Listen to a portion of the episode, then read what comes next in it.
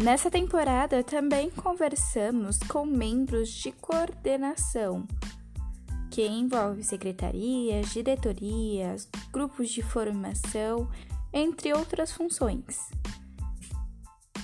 Essas pessoas nos contaram quais são suas funções e quais são suas atividades principais, quais foram as mudanças que a pandemia gerou na sua prática.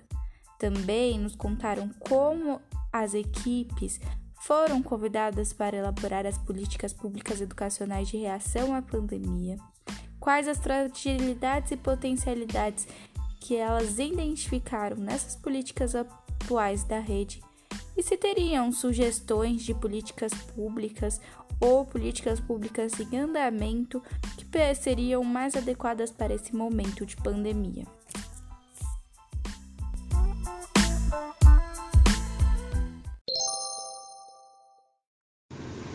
Vamos lá, Babi. Desculpa que esses dias foram bem corridos, né? É, um dia em Mosqueira e outro já começou aqui na ilha e eu não tive como é, é, focar, né, para poder fazer a resposta. Mas vamos lá agora.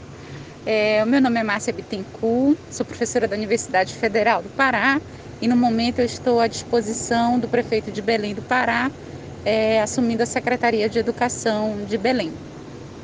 As principais mudanças, então, assim, na pandemia, né, na nossa prática é, profissional.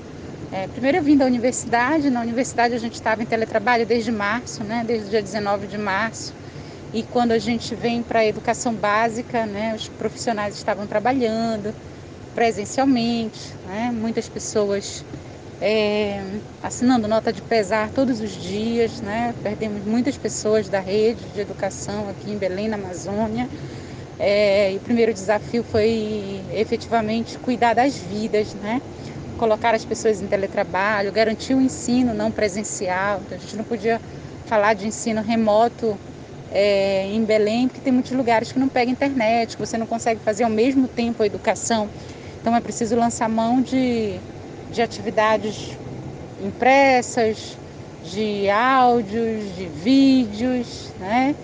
É, o desafio maior, eu penso, é pensar essa política pública diferenciada na, na diversidade, na realidade dos territórios que a Amazônia tem, que Belém tem.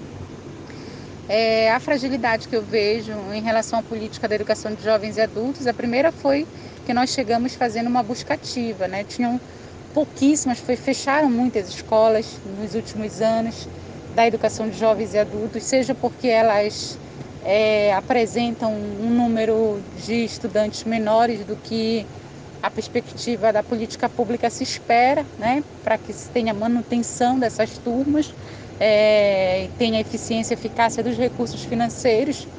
Né, então, manter uma turma à noite funcionando, a escola, né, com um mínimo de alunos é, para alguns governos e prefeituras o custo-qualidade né, realmente não, não, não convém.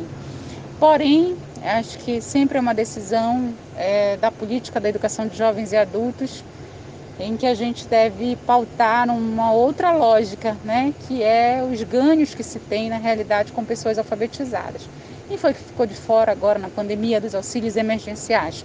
Certamente as pessoas que não sabem ler e escrever, né, que não tinham como acessar um dispositivo de celular, enfim, essas são as pessoas que estão mais invisíveis ainda nesse processo agora da pandemia, que certamente em maior vulnerabilidade. Nesse sentido, nós abrimos uma coordenadoria de EJA, fomos bem contra-hegemônicos, né? não existia esse processo de fechamento das escolas, então não, não era preciso de uma coordenadoria. E o nosso desafio foi aumentar vagas na EJA. E aí nós fomos para as comunidades, né? É, fazendo busca ativa realmente de onde a gente pode abrir. Então, abrir turma da EJA nesse momento agora foi o maior desafio nosso. E agora vai ser a permanência, né? Permanecer com, as, com essas turmas e efetivamente abrir outras, que nós ainda temos duas mil vagas para a EJA. É, e a gente sabe que há uma demanda. Por exemplo, em Belém, nós precisamos alfabetizar 32 mil pessoas que nós queremos tornar um território livre do analfabetismo. É, as potencialidades, então, que a gente identifica nessa política pública é exatamente essa, né? incluir todas as pessoas, é, fazer com que realmente eles leiam o mundo, né? que consigam ter acesso algum tipo de cidadania e que a gente possa não só ler, né, só o processo de letramento, que já é muito, mas incluí-los nas políticas do mundo profissionalizante. Né? A gente precisa formar essas pessoas para que elas possam trabalhar, gerar algum tipo de renda, né? se incluir nos processos dos programas que nós temos do Banco do Povo, gerar renda para essas pessoas, para que elas possam se manter. Né? É, a escola é isso, né? poder alfabetizar, ter uma educação socialmente referenciada, em que elas possam ter dignidade na vida. Né? Ah, um exemplo que eu gostaria de mencionar é agora aqui de Belém, desse movimento que está acontecendo, né, de alfabetização pela educação. Então nós estamos com muitas ações, abrindo turmas e esses dias se matriculou um nosso estudante com 80 anos. É, nós temos várias, várias ações também como é um projeto que eu já venho desenvolvendo com outros lugares, né, aqui no Pará, é, no, em, em, Brasília, também no GDF, a gente tem muitas ações é, no âmbito da alfabetização que, que são ações que ficam no nosso coração. Tem um grande exemplo que eu sempre trago comigo, que é lá no sertão do Ceará, na, na escola João Sem Terra, do Citônio, né?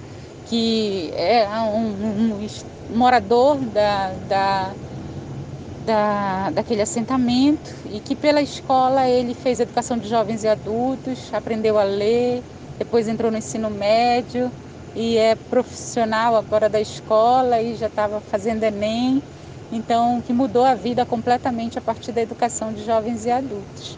E aqui a gente chama de jovens, adultos e idosos, né?